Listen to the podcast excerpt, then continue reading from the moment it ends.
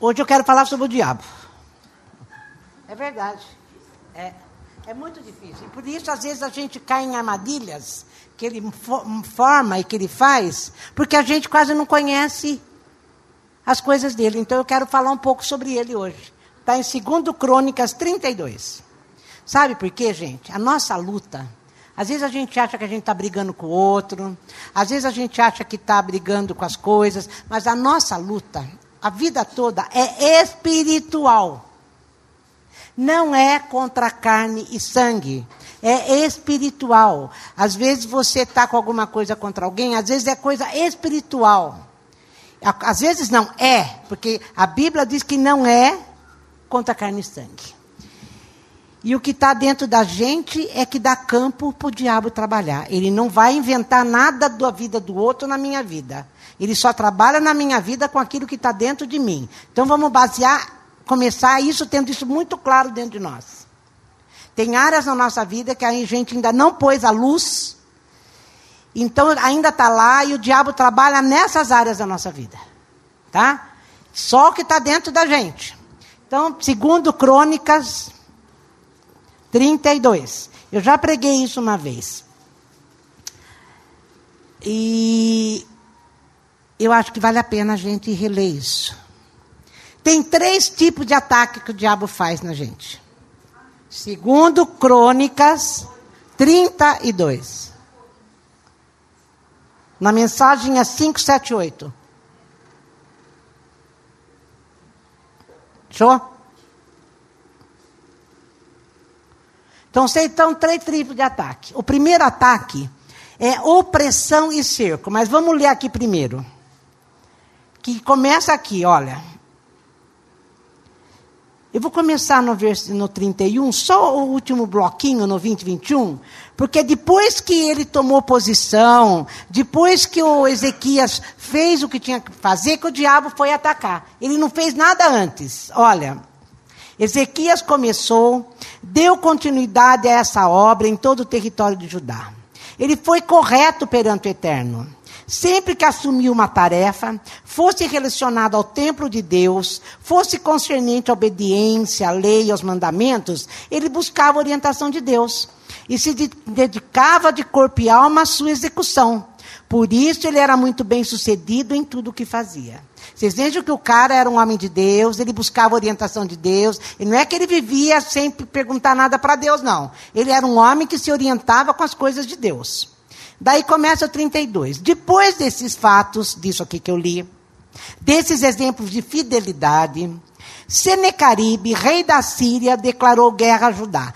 Judá, naquele tempo, estava assim: Jerusalém estava dividida em 11 tribos.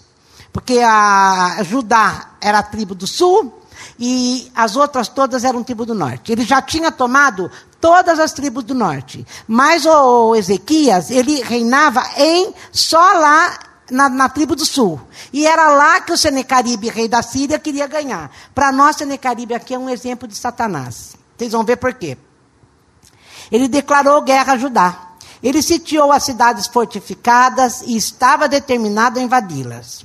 Ezequias, quando percebeu a estratégia de Senecaribe para tomar Jerusalém, ele foi consultar conselheiros, líderes militares sobre um assunto em particular. E olha que impressão. Aqui então nós vamos ver o primeiro ataque de Satanás, que eu falei: opressão e cerco. Ele começou a cercar a cidade que era totalmente murada. Ele já estava cercando e oprimindo. E daí o Ezequias foi lá perguntar o que, que eles podiam fazer. E todos concordaram com a ideia do não, o abastecimento de água fora da cidade, porque todas as águas saíam para fora da cidade. Como o inimigo estava cercando a cidade, o rei e os conselheiros decidiram: vamos cortar a água.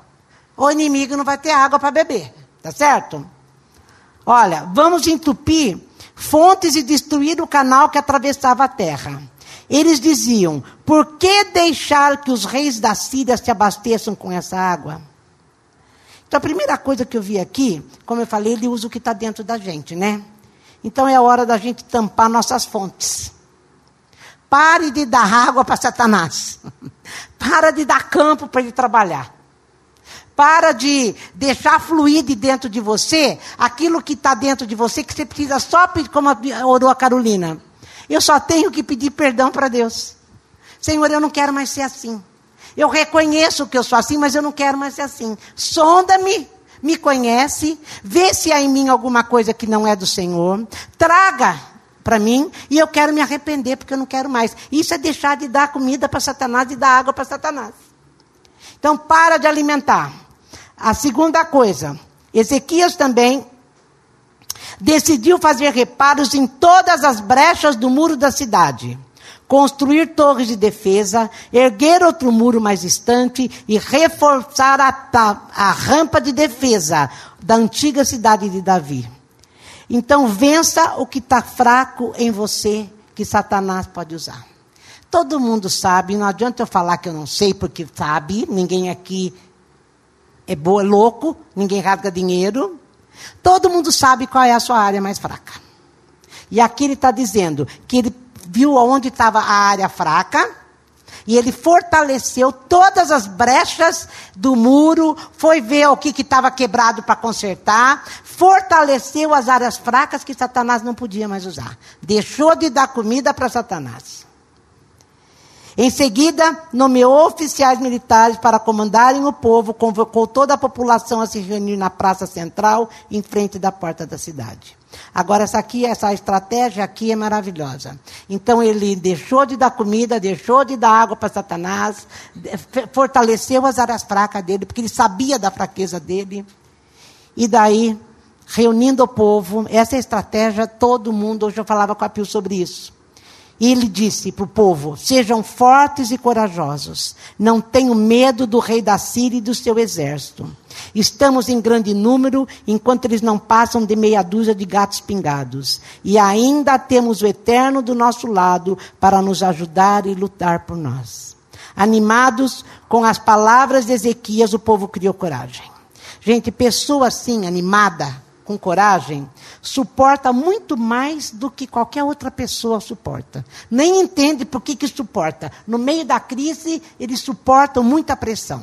Então aqui, ele já deu só na, nessa primeira tentação aqui, que era o Pessoa em Circo, quando ele falou assim, animou o povo, porque medo é uma área onde o diabo usa. O diabo sabe que você está com medo, então ele começa a te oprimir, te cercar naquilo, para que você enfraqueça. E daí Ezequias vai e anima o povo. Não, nós somos em maior número. As nossas, olha, olha como muro nós temos. Nós temos, nós somos fortes. Nós não somos fracos. Então, gente, uma das coisas que a gente não pode deixar é andar cabisbaixo, achando que a gente vai perder, que o diabo vai vencer, ou que então a pessoa que está me fazendo mal, ela vai conseguir me fazer mal. Porque, como eu falei, nossa luta não é contra carne e sangue, é contra Satanás, é contra principados e potestades. Está escrito. Satanás pode estar usando a pessoa para te oprimir e te cercar. Então, se anima no Senhor, anima o que está perto de você no Senhor. Isso a gente faz quando a gente está junto. E não tenha medo. Agora, a segunda coisa, o segundo ataque dele é tenta, da tentação e dúvida. Olha o que ele fala aqui no 9. Passado algum tempo, Senecaribe, que era Satanás para nós, tinha montado acampamento em torno de Laques. Enviou mensageiros a Jerusalém com a seguinte mensagem ao povo. Então ele está do lado de fora e mandando mensagem para o povo que está cercado dentro da, dentro da, da fortaleza que era Judá. Estava todinho cercado lá em Jerusalém, na, na, no muro. E ele manda dizer para o rei: Senecaribe, rei da Síria, olha o que ele começa a fazer. o rei da Síria mandou dizer: Vocês acham que estão seguros nessa fortaleza chamada Jerusalém? Que ingenuidade! Acha que Ezequias vai defendê-los? Não se engane, cuidado com as notícias que vão chegando e querendo tirar por dúvida na tua cabeça. Ezequias está iludindo você quando diz: O Eterno, o nosso Deus, nos defenderá contra o poder do rei da Síria. Todos vocês morrerão. Não foi esse Ezequias que eliminou todos os altares locais e determinou um, um único lugar de adoração? Vocês sabem que eu e meus antepassados fizemos todas as nações vizinhas, porque eles já tinham vencido muitas nações. A Síria era muito forte. E está falando, vocês sabem o que? Quantas nações nós já destruímos? Com deuses fortes e com deuses fracos. Quer ver?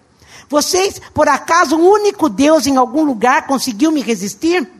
Vocês conhecem algum Deus de alguma nação conquistada por mim ou por meus antepassados que tenha conseguido algo contra mim? Ele está pondo dúvida a respeito de quem? De Deus. Esse Deus de vocês aí não é nada. Porque, olha, eu venci todos os outros deuses de todas as outras nações. Eu vou vencer esse também. E a turma que estava lá com medo, começa a achar que é, né? Daí, olha, o que faz acreditar que a ajuda do seu Deus será suficiente? Não deixem que Ezequias leve vocês na conversa. Não deixe que ele os engane com essas mentiras deslavadas. Não confiem nele. Nenhum Deus de nenhuma nação ou reino pôde ajudar seu povo contra mim e contra os meus antepassados. O Deus de vocês não tem nenhuma chance contra mim. Ele estava fazendo tudo para o povo perder a fé e o ânimo. Ele estava pondo em dúvida a fidelidade de Deus, a bondade de Deus, a grandeza de Deus, o poder de Deus. Está falando, seu Deus é fraco. Você não vai conseguir, olha como eu sou forte. Vocês já passaram por coisa assim? Não é mais ou menos assim que a gente se sente quando o inimigo vem e começa a cutucar a gente? Os próprios mensageiros, 16, também faziam comentários irônicos sobre o eterno rei Ezequias. E estava falando também sobre Deus e sobre o rei. Senicaribe continuou mandando cartas e em todas insultava o eterno, o Deus de Israel. E falava: os deuses das nações não tiveram forças para ajudar nenhuma delas. O Deus de Ezequias não é melhor que eles, talvez seja até mais fraco. Os mensageiros chegavam até o muro de Jerusalém, falavam bem alto para quem estivesse sobre o muro. Gritavam em hebraico. Gente, a Síria não falava hebraico. Eles começavam a xingar na língua do povo que estava dentro da, da, da, da fortaleza. Até na mesma língua eles continuavam falando sobre Deus. Na tentativa de, amedrontá-los e convencê-los a se render. Eles insistiam em confundir os deuses de Jerusalém com os deuses dos povos feitos por mãos humanas. Mandava carta, ficava falando na língua do povo, para pôr dúvida mesmo. É como eu falei, essa segunda tentação é uma outra arma do diabo, é pôr dúvida na nossa mente. Ele fica nos cercando e pondo dúvida na nossa mente. Daí, o rei Ezequias junto com o profeta Isaías, porque Isaías era da época do rei Ezequias, e ele consultava o rei Isaías. Só que até então, o Ezequias achava que Deus só falava através com, com, com Isaías. Ele não achava que Deus falava com ele. Então ele estava sempre consultando Isaías. Só que ele saiu dessa experiência espertíssimo, porque a partir daí ele, Deus falava com ele. Ele percebeu que Deus falava também com ele, não era só com o profeta. E põe o dedo aí, e vamos lá para é, Isaías 37. Então eles começaram a orar, foram clamar ao Senhor, falar: Senhor, olha o que está acontecendo, olha o que ele está falando a teu respeito. Olha o que está acontecendo nessa situação e o que ele está falando ao seu respeito. E aqui está no livro de Isaías 37. Lá também está, mas aqui está muito mais bonito. Então eu procurei essa parte aqui que está mais bonita. E aqui no Isaías 37, Deus responde.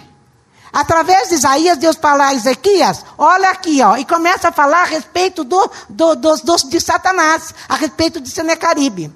Eu vou fazer uma, vou dar, dar umas puladas por aqui, porque é muito longo, mas vale a pena. Depois você lê na tua casa. Então, Deus falando para o inimigo, eu vou começar no 26, mas depois você lê tudo. Você não sabia, Deus falando para Satanás. Você não sabia que era eu que estava por trás de tudo o tempo todo? Falando para o diabo. Sou eu. Sou eu que estou atrás de você. Sou eu. Esse é um plano de longo prazo que eu tinha. E só agora o implementei. Usei você para devastar grandes cidades. A gente falava isso na terça, né? Que o trabalho sujo uh, Deus manda o diabo fazer. Usei você para devastar grandes cidades, transformando-as em ruínas, deixando os cidadãos indefesos, desnorteados e confusos, murchos como plantas sem água, atrofiados como mudas que secaram. Mas olha, era eu o tempo todo que estava provocando isso. Conheço sua arrogância, suas idas e vindas como invasor, seus acessos de raiva contra mim. Por causa da sua fúria contra mim, sua arrogância desenfreada de que continuo recebendo notícia. Vou pôr um gancho no seu nariz. Agora ele está falando para Satanás, mas é o que acontece com o Senecaribe. Vou pôr um gancho no seu nariz, um freio na sua boca. Vou mostrar a você quem é que manda. Vou fazer, fazer você dar meia volta e, e voltar para o lugar de onde veio. E saiba, Ezequias, daí começa a falar, Deus falando com o rei. Esse será um sinal de confirmação. A colheita desse ano será magra. A do ano que vem não será muito melhor. Mas no terceiro ano, a agricultura voltará ao normal, com época certa para semeadura, plantação e colheita. O que sobrou de Judá lançará raízes e terá um novo começo. O povo que permaneceu em Jerusalém, aqueles que permaneceram dentro dessa fortaleza, vai se reerguer. Os sobreviventes do Monte Sião vão se estabelecer na terra novamente. O zelo do Senhor dos exércitos e anjos fará tudo isso. E finalmente, este é o veredito de Deus para o rei da Síria, ou para Satanás. Não se preocupe. Ele falando também, né? Ele, você não vai entrar na cidade. Não vai atirar uma única flecha. Não vai nem mesmo brandir a espada. Muito menos construir uma rampa para cercá-la. Ele vai voltar pelo mesmo caminho por onde veio. Ele não vai pôr o pé nessa cidade. É o decreto do eterno. Imagina Deus falando isso para o rei que foi lá orar. Tudo é questão de fé, né? É, eu estenderei minha mão sobre essa cidade para salvá-la, e ela será salva por minha causa, mas também por causa da dinastia davídica. Deus ia, Davi ia nascer do povo de Jerusalém. Então veio um anjo do Eterno e feriu o acampamento assírio, e 185 mil assírios morreram numa noite. Ao amanhecer, estavam todos mortos. Um exército de cadáveres. Senecaribe, rei da Síria, saiu dali rapidamente, voltou para casa em Nínive, enquanto estava adorando no santuário do seu Deus. Nisroque, que era o, o rei da Síria, o Senecaribe, foi assassinado por seus filhos, Adrameleque e Serazer. Eles fugiram para a terra de Ararat e seu filho assumiu o trono. Parece que tem, existe uma, na história, ou os ratos, apareceu um monte de rato lá, que comeu todas as armas dos assírios numa noite. Ou foi uma peste babilônica. O que nós sabemos que todos estavam mortos no dia seguinte. Quando eles saíram lá em cima da fortaleza, estavam todos os inimigos mortos. Agora volta lá para segundo Crônicas. Porque eu falei só duas, dois tipos de ataque do diabo, né? O Duda vai lembrar agora do, do outro. Não é Isaías. É segundo Crônicas. 32. Então a primeira foi opressão e cerco, a segunda foi a dúvida, a terceira tentação foi da soberba. Nós falávamos isso, né, Duda? No, no, não sei para quem assistiu o Advogado do Diabo. O diabo o tempo todo assistiu, o tempo todo, é, dessa forma, ele cercou a vida desse moço o tempo todo, o tempo todo. O moço vencia, ele cercava de outro jeito, o moço fazia, ele cercava de outro jeito, punha dúvida na cabeça do moço, aprontou tudo. Mas o moço conseguiu vencer. Para quem assistiu, é isso. O moço venceu. Destruiu Satanás. Ele achou que tinha vencido, né? A gente às vezes acha que venceu mesmo. Só que ele não para. E daí o moço volta para a cidade. E lá na cidade acontece uma outra situação. Que ele cai. E quando ele cai, o Satanás aparece de novo e fala assim: Meu pecado predileto, a vaidade, a soberba. O rei Ezequias teve. Ele aprendeu foi tentado, venceu, Deus de livramento. Ele devia estar, tá, né? Mas olha o que aconteceu no versículo 24 do 32. Segundo Crônica 32, 24. Passado um tempo, quer dizer, tudo isso já tinha acontecido, o, o, o Satanás já tinha sido morrido ali, Senecaribe já tinha morrido, aconteceu tudo isso. E passado um tempo, Ezequias ficou gravemente enfermo e quase morreu. Ele orou ao Eterno, que respondeu com um milagre. Deus só, eh, deu mais 15 anos de vida para ele. Mas em vez de ser grato, Ezequias se tornou arrogante, o que despertou a ira do Eterno contra ele. Judá e contra Jerusalém. Mais tarde, Ezequias e o povo de Jerusalém reconheceram que, que, a sua arrogância. Daí o Eterno conteve a sua ira enquanto Ezequias viveu.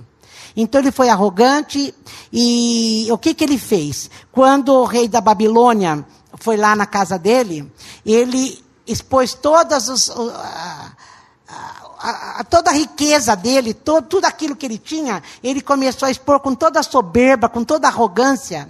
E Deus não se agradou disso.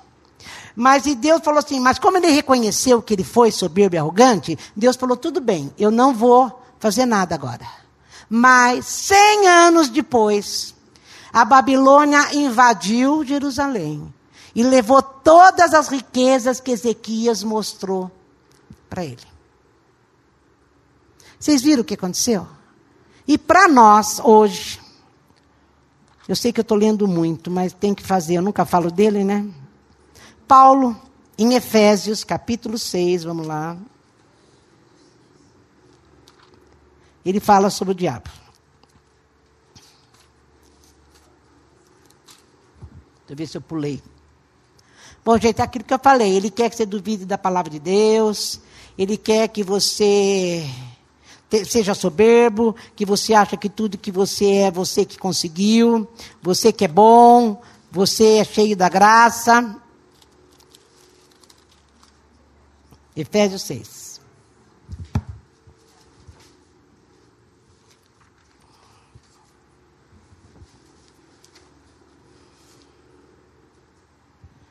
É isso mesmo. Efésios 6, versículo 10. No Efésios está falando a respeito da igreja. Efésios é um livro que ele fala a respeito da igreja e da nossa vida.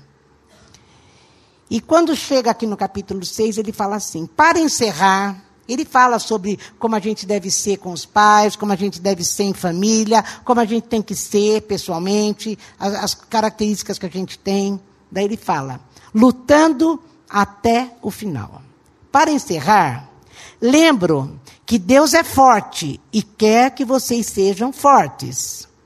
Tomem tudo que o Senhor providenciou para vocês, armas eficazes. Na outra tradução fala a armadura de Deus, para não perder a fé. Vista a armadura de Deus. O que é essa armadura de Deus? É estilo de vida. Vivam armados o tempo todo. Enquanto vocês viverem armados de Deus, com essa armadura de Deus na tua vida, o inimigo não vai te poder pegar. É o que ele está falando. Feitas com o melhor material. Vocês terão de usá-las para sobreviver às emboscadas do diabo. Não se trata de um jogo com amigos no fim de semana, porque a nossa vida não é um jogo de amigos com fim de semana. Ou uma diversão esquecida em poucas horas. É um estado de guerra permanente, uma luta de vida ou morte contra o diabo e seus anjos. Gente, isso é uma coisa séria. Ele não pode fazer nada contra nós. Nada. É como Deus falou, eu que te usei até agora. Só que eu tenho que estar na posição o tempo todo. Eu tenho que saber que o tempo todo ele está querendo me pegar, mas ele não pode nada contra nós. Ele já foi vencido. Mas ele quer roubar a nossa fé. E olha aqui que ele fala: estejam preparados. Vocês lutam contra algo muito maior do que vocês. Aceite toda ajuda que puderem, toda arma que Deus providenciou, para que no fim da batalha vocês ainda estejam de pé. O que, que nós temos que viver para que Satanás não possa me tocar? Verdade, justiça, paz fé e salvação. A hora que vier me cercar, a hora que vier me oprimir, a hora que vier me tentar com dúvida, eu tenho que saber: eu sou do Senhor e Ele é meu. Eu sou salva e lavada pelo sangue de Jesus. Eu sou filha de Deus. Essas coisas têm que fazer parte da nossa vida o tempo todo. Eu fui salva. Eu não sou mais alguém que está brincando. Eu sei quem eu sou em Cristo. E eu tenho que ficar com isso o tempo todo. Senão Satanás vai usar, vai, vai me pegar. Sabe como é que ele me pega? Usando aquilo que está dentro de mim. Ele não vai usar o que está dentro de mim para atacar o Ricardo. Ele vai atacar o Ricardo com as coisas dentro do Ricardo. Comigo ele vai atacar aquilo que ainda está dentro de mim. Mas essas coisas eu tenho que ter muito bem definidas na minha vida. Verdade, justiça, paz, fé e salvação. São mais do que palavras. Aprendam a utilizá-las. Vocês vão precisar delas a vida inteira. A palavra de Deus é uma arma indispensável. Quer dizer, além dessas coisas, eu tenho que ter a palavra de Deus. Eu tenho que rebater com a palavra de Deus. A palavra de Deus diz isso aqui a meu respeito. A palavra de Deus fala isso outro a meu respeito. E a terceira coisa, a oração também é essencial nessa luta incessante. Orem o tempo todo e com fé. Oração da fé, gente. A oração, orem pelos irmãos na fé. Mantenham os olhos abertos, encorajem-se mutuamente para que ninguém venha cair ou vacilar. Se vigia, exatamente, a palavra é vigia. Vigia. A nossa vida, nós não estamos aqui à toa. Nós não estamos vivendo aqui é, brincando. Ou então, despreocupadamente, nós temos que saber que o inimigo está o tempo todo tentando. E, gente, ele não vai tentar a gente na hora que a gente está bem. Ele vai tentar numa tribulação. É aquilo que eu orei hoje. Naquilo que, mesmo que meu pai e minha mãe me abandone, sabe o dia que meu pai e minha mãe me abandonam? Daí ele vem. Ah, também? Mas minha luta não é contra carne e sangue. Me abandona porque o que usou para me abandonar não foi coisas de Deus. Não foi nem falta de amor. Foi uma coisa que o diabo usou. Deu para entender? Às vezes a gente se magoa com a pessoa e não, não, não, não esquece que a nossa luta não é contra carne e sangue. Não é. A nossa luta é contra o inimigo que está por trás de tudo. Agora, por trás do inimigo, o Senhor está permitindo. Sabe por quê? Ele quer que a gente seja forte. Ele quer que isso aqui, ó, verdade, justiça, paz, fé e salvação, seja o nosso arroz feijão. Porque se a gente viver tudo isso aqui, nada vai poder me derrubar. A vida não me derruba, o diabo não me derruba, nada me derruba. Porque eu estou vestida com a armadura de Deus. Vai orar, chega aqui no Ezequias, olha aqui, Senhor, olha o que está acontecendo. Senhor, olha, está eh, acontecendo isso. Eu sei que é inimigo, mas está acontecendo, estou ficando magoada, e a mágoa no coração é uma arma que o diabo usa. Agora, é quase que impossível, quase que impossível não ficar magoado, não é? Quase que impossível. Fala, Duda.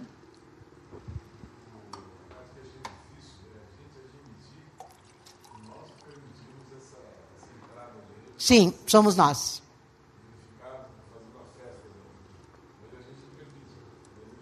Em nossa volta, em nossa volta não é a gente.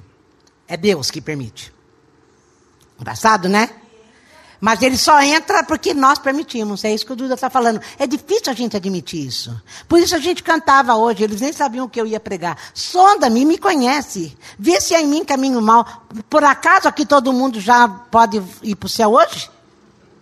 Quer dizer, pode, pode, que é pela graça, né? Pela graça e pelo sangue. Mas deu para entender? Ninguém está pronto. Ninguém está pronto. Então, o tempo todo eu tenho que vigiar os meus sentimentos, não é o sentimento do outro. Eu tenho que vigiar o que é que eu estou pensando a respeito. Às, às, vezes a gente fala assim, é como eu escutei hoje, eu tenho até ódio, dá vontade de bater. Dá, mas é uma arma que o diabo pode usar. o diabo pode usar. E nós temos que poupar isso. A gente fala, não, eu não posso, porque o que está usando a pessoa não é a pessoa, é o que está por trás dela. A pessoa talvez não perceba, mas o inimigo está usando ela para me deixar assim. Porque o que o diabo quer, gente, é tirar a nossa paz. O que o diabo quer é tirar a nossa alegria. Ele quer perder nossa, tirar a nossa fé. Não permita isso. Saiba quem você é em Cristo Jesus. Você acha que Jesus pagou o preço da cruz, um preço muito alto, para deixar você à mercê do inimigo? Não, é, mas é o que Paulo fala. Vista, vista a armadura de Deus. Viva essa verdade, essa salvação. Viva o perdão, viva a graça, viva a fé. E viva isso sabendo que o diabo, nosso adversário, ronda sobre nós. Mas tá, na outra tradução ele fala, acho que é isso, resiste ao diabo e ele foge de você. Como é que eu resisto? Com isso que eu acabei de ler aqui, ó. Verdade, justiça, paz, fé e salvação. É assim que eu resisto. Agora, o diabo ele quer que a gente viva uma vida.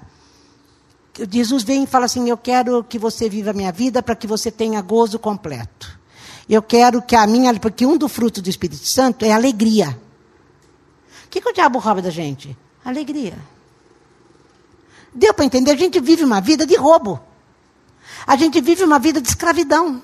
Eu nunca estou totalmente alegre, eu nunca estou totalmente é, feliz, eu nunca estou totalmente em paz, porque eu me deixo roubar. Então fica alerta. Agora, não vem falar para mim, não foi o diabo que me fez fazer isso. Não. Você fez isso é porque daí o diabo te usa. É você que faz. É você que permite. É você que não vigia. E daí ele te leva, porque a hora que ele tira teu ânimo, a hora que ele tira, eu falava isso para Pio hoje, quando a gente foi animado pelo Espírito Santo, que uma, Deus usa as pessoas para nos ajudar, por isso que é bom a gente viver junto, porque um anima o outro. Paulo fala assim: porque eu fui animado, eu posso animar. Porque eu fui assistido por Deus, eu posso assistir. Eu posso te socorrer. Eu posso te ajudar, porque eu passei por isso. E o que, que o diabo faz? Enquanto ele te distrai com as coisas dele, você nunca vai estender a mão para o outro. Você olha só para o teu umbigo. Você está tão preocupado em sobreviver que você nem lembra que o outro está precisando de você. E vou falar uma coisa, gente. Tem horas na vida que a coisa mais difícil, eu falei isso na segunda-feira e vou falar isso de novo hoje. É muito difícil, às vezes, a gente estar tá aqui com o peito aberto. Porque acontece tanta coisa antes da gente subir aqui no púlpito, que ou eu tenho discernimento de que não é a pessoa, é o diabo, ou eu não ia conseguir pregar nunca. Hoje foi um dia desses. A gente não consegue. Se eu não conseguir olhar para a pessoa e falar, não, ela está sendo usada, isso está acabando comigo. Mas eu sei que Deus me colocou aqui porque alguém aí precisava dessa pregação hoje. Deu para entender? Ou eu creio nisso e creio que o que está usando a pessoa é Satanás, ou eu não consigo. Porque eu fui assistido, eu tenho que assistir. Então nada pode me roubar, nada pode roubar a gente daquilo que Deus tem para gente. Mesmo que meu pai e minha mãe me abandone, eu vou descansar e vou andar sobre as águas se o Senhor me chamar. Nada pode obstruir essa.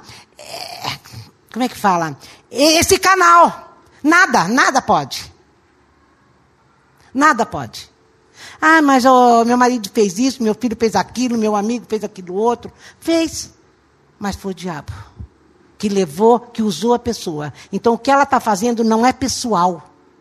É aquilo que está dentro dela, que está muito bravo com você, o que está dentro de você. Sabe, luz e trevas não se dão. A luz incomoda as trevas. Então aquilo que está em trevas vem e te cutuca. Aquilo que está em trevas vem e provoca em você uma situação terrível. Mas não é a pessoa. Não fica com raiva do outro, porque daí o diabo vai usar isso de você para atacar mais um. Nada pode impedir, eh, impedir esse canal, né? Deu para entender, né? Gente, a coisa é séria. Nossa luta não é contra carne e sangue. Não é. Não é, é contra as armadilhas do diabo. Ele é inteligente. É aquilo que eu, eu acho que eu li isso. A gente não sabe né, com campo está lutando. Como é que ele falou aqui? Vocês lutam contra algo muito maior do que vocês. O diabo, ele tem mais de sete mil anos, oito mil anos, eu não sei quanto tempo. Mas eu sei que faz tempo. Mas de mil e mil anos, tá? E nós temos pouco. Nós não sabemos nada. Ele sabe tudo. Ele sabe tudo do homem. Ele sabe tudo da nossa vida, porque ele vive ao tempo todo ao derredor, como fala o apóstolo Pedro, buscando a quem possa tragar. Ele usa a tua fraqueza. Se você tem uma fraqueza, então o que, que eu faço se eu tenho essa fraqueza? Eu saio da tentação. Eu saio longe. Eu sei que aquilo é comida forte para mim, então eu saio fora. Eu saio fora. É, é, gostoso? É gostoso ser tentado. É uma, uma coisa que, que seduz até. Mas eu sei que aquilo não vem de Deus. Porque é totalmente contra o que está aqui. É aquilo que ele falou: olha, vai orar. Primeiro a tua posição. Veste a armadura de Deus, fica na posição. Ora e lê palavra. Então, se você ora, lê palavra e fica na posição, você sabe que isso que está te cercando não é de Deus. Então o que, que você faz? Cai fora. Vai buscar a Bíblia, vai buscar um irmão, telefona, fala: olha, o negócio aqui está pegando. Eu estou com uma vontade de aprontar. Estou com uma vontade de fazer alguma coisa que eu não posso. Eu sei que é do diabo, eu não posso. Me ajuda aqui. É isso. É isso. Agora, é mais fácil eu ser levada pelos meus sentimentos. E vou contra a pessoa. Mas não é a pessoa. É nossa luta não é contra a carne, é contra as trevas. E, gente, e, a, e as armas são as mesmas, como foi com o Senecaribe fez com Ezequias. Acho que aquilo foi escrito para fazer isso mesmo, que a gente está fazendo hoje. Primeiro ele começa a cercar, depois ele começa a pôr dúvida na tua cabeça. Ah, Deus não é assim tudo, não. A Bíblia, não. Ah, não posso levar a Bíblia tão a sério. Ela, não posso levar ferro e fogo. Vocês já ouviram falar isso? Não, é muito não. Não é, não é tudo isso que está falando. É para aquele tempo. Agora não é tudo a ferro e fogo. É sim. Está tudo aqui. Se não está aqui, você pode descartar. Mas está aqui, não descarta. E a outra é soberba. Cuidado. Nunca pense que você está pronto ah, apóstolo Paulo fala em 1 Coríntios 10, eu acho. Nós que pensamos estar em pé, cuidado para não cair. Não é que nós achamos que estamos, nós só pensamos que estamos em pé. Cuidado para não cair. Eu sei que o assunto é, é meio estranho, né? É uma coisa que. Aonde? Está em Efésios 5. É. É, é sim, sim. Aliás, ela vê, aquilo que eu falei, ele vem mostrando para nós como a gente tem que viver, né? 5? É. 5, 21. Por ir com respeito a Cristo, por respeito a Cristo, sejam educados e tenham respeito uns pelos outros. É, daí ele fala da esposa, fala para o marido, olha o que fala para o marido dê o máximo de amor à esposa. Faça como Cristo fez pela igreja. Como é que Cristo fez pela igreja mesmo? Morreu. Morreu. Tá mandando o marido morrer pela esposa, hein? Tá? E daí ele vem ensinando. Seja educados e tenham respeito. É? Por respeito a Cristo. E olha, gente, é aquilo que nós falávamos hoje. É, eu tenho falado muito isso e parece que não pega muito, mas em nome de Jesus vai pegar. Porque eu amo a Cristo. Eu não faço um monte de coisa. A pessoa merece? Não merece nada, está sendo usado pelo diabo, mas porque eu amo a Cristo, eu vou amar. Porque eu amo a Cristo, eu vou caminhar. Porque eu amo a Cristo, eu vou fazer o que eu tenho para fazer. Porque eu amo a Cristo, eu não vou desistir. Tudo porque eu amo a Cristo, por respeito a Cristo. Não é porque a pessoa é boa que eu então vou ser educadinha com ela. Não. É por amor a Cristo que eu vou ser educado e respeitar. A pessoa é folgada? É. Mas por amor a Cristo, eu vou fazer, viu, Danilo? Estou fazendo porque a Pio filtrou ele, tá? Mas é isso, porque eu amo a Cristo. Eu amo a Cristo. Então vem falar. Vem falar, vai, para de chorar e vem falar. Vem, chora. A Pio tem um monte de testemunho para dar. Vai. Vai. Eu fico aqui do teu lado. Vai com o microfone. Vai, para. É verdade, porque eu amo a Cristo, eu preciso me falar. Eu estava relutando. Tá. Falei, fui falar com a Romilda lá fora na hora do louvor. Não vou falar, não vou falar. Mas se eu sou única e exclusiva dele, eu preciso falar. Amém. E se eu sou dele, ninguém vai me tocar. Amém. A mim dele. Não vai mesmo. E a tia Letícia sabe a minha luta, acho que de 10 anos, quando eu vim pra cá pela primeira vez. Pela primeira vez, não, há 20 anos eu vim pela primeira vez. Gente, acreditem que é o Dani que trouxe. É Desgraçado, Dani. desgraçado. Desgraçado, né? Mas há 20 anos atrás o Dani me trouxe. Há 10 anos atrás que eu comecei a vir de verdade, onde eu não, mere- não merecia misericórdia de ninguém, muito menos de Deus. Eu vim sendo a pior pessoa, como eu sou tua, eu não preciso ter medo. Aleluia. Só tua, de mais ninguém, só sua. E eu só queria agradecer. Eu precisava, eu precisava repartir com todos vocês.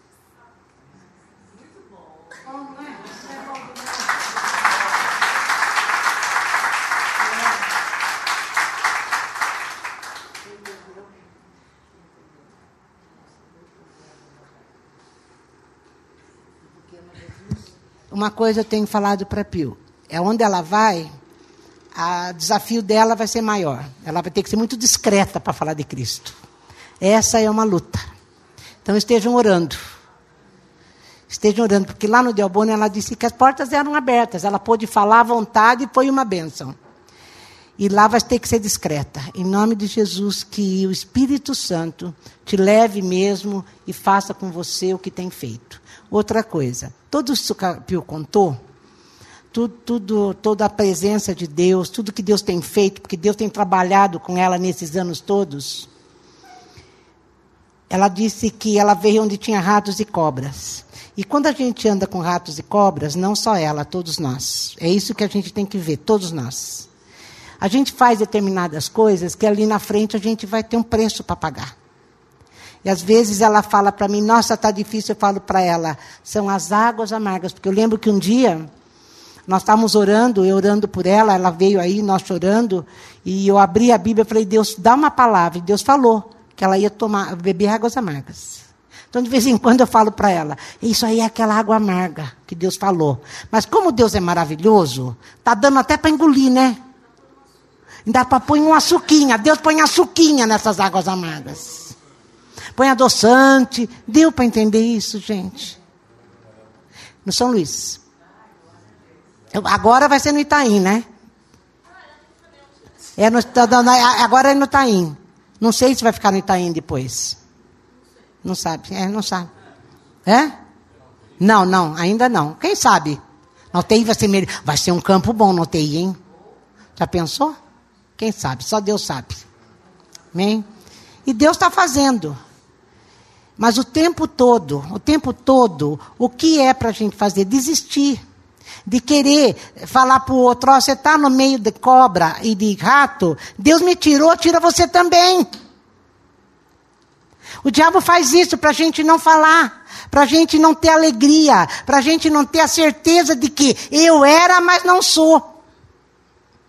E esse eu não era, mas eu sou, faz com que a gente tenha toda a autoridade para poder falar para a pessoa: vem para fora, sai desse reino das trevas, vem para a luz, tem muito mais para você. É disso que a gente está falando. O diabo quer é não querer que a gente veja isso e sinta isso. Mas em nome de Jesus. Pro outro. Ah, fraquinho. Olha, eu ganhei de todo mundo. Meu Deus é muito forte. Eu destruí todos os deuses de todas as nações. O meu irmão sabia, né? Coitado. Coitado. Entenderam bem, gente? Entenderam bem o assunto hoje, né? Então fica salvação, fé, que mais? Justiça, verdade, fé, salvação. Tinha mais justiça, fé, são cinco. Aí paz. Entendeu? É a, é a armadura de Deus, se vista disso. Em nome de Jesus. Eu não vou orar porque a Pio já orou. E que isso faça comigo e com você nessa disposição. Senhor, eu vou ficar esperando o que o Senhor tem para fazer e descansarei, a gente cantou. E a hora que o Senhor mandar andar sobre as águas, nós vamos. Nós vamos, porque o Senhor está conosco. Amém? Que Deus te abençoe. Lógico.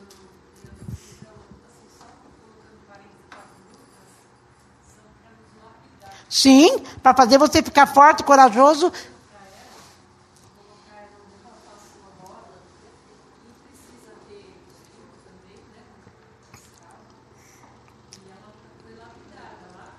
Sim, sim. Está sendo lapidada, né?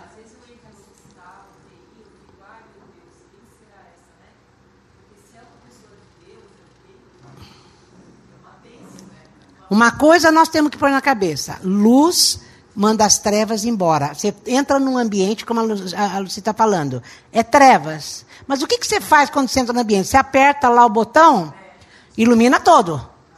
Então, quando você chega, não é você que tem que ficar incomodada. São as trevas que vão ter que sair. Isso se você tiver com o coração limpo, né? Mas ela, ela a gente é notória a transformação. É. Mas é isso. Não, não é. Não é.